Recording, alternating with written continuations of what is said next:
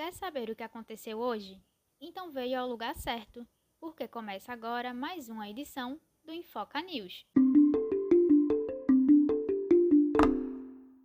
Em negociação para a compra da Coronavac entre o ministro da Saúde, Pazuello, e fornecedores, as doses foram oferecidas com um valor triplicado.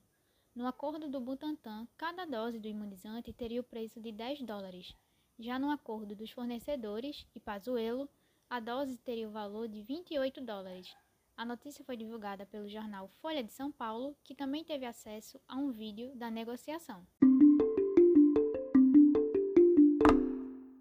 De acordo com o boletim médico desta sexta-feira do presidente da República, Jair Bolsonaro, seu estado de saúde é bom e apresenta uma positiva evolução.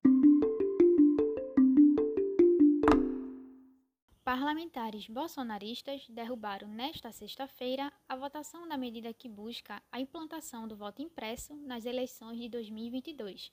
O presidente do comitê, Paulo Eduardo Martins, terminou o encontro depois de uma solicitação para fazer uma mudança no documento e marcou o próximo encontro para o dia 5 de agosto. Levantamento realizado por estudiosos do Brasil observou o primeiro e o segundo momento da Covid-19 no ano passado. A segunda onda foi mais impactante que a primeira. 40,6% dos infectados internados morreram nesse segundo momento. No ano passado, os doentes internados que foram a óbito marcou o número de 33,1%. A primeira onda registrou 11,6% de mortes dos contaminados entre 20 e 39 anos. No segundo momento, esse grupo teve o percentual de óbito de 18,5%. Fortes chuvas. O impacto da chuva na Europa já deixou 126 pessoas mortas.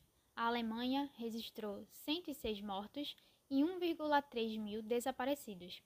A Bélgica teve 20 vítimas e 20 pessoas sumidas. Você acabou de escutar o Infoca News desta sexta-feira, 16 de julho. Não esquece de nos seguir no Instagram, arroba Infoca, e no Twitter, arroba Infoca News, e até mais! Produção Infoca. Repórter Juliane Marinho. Edição Pietra Gomes.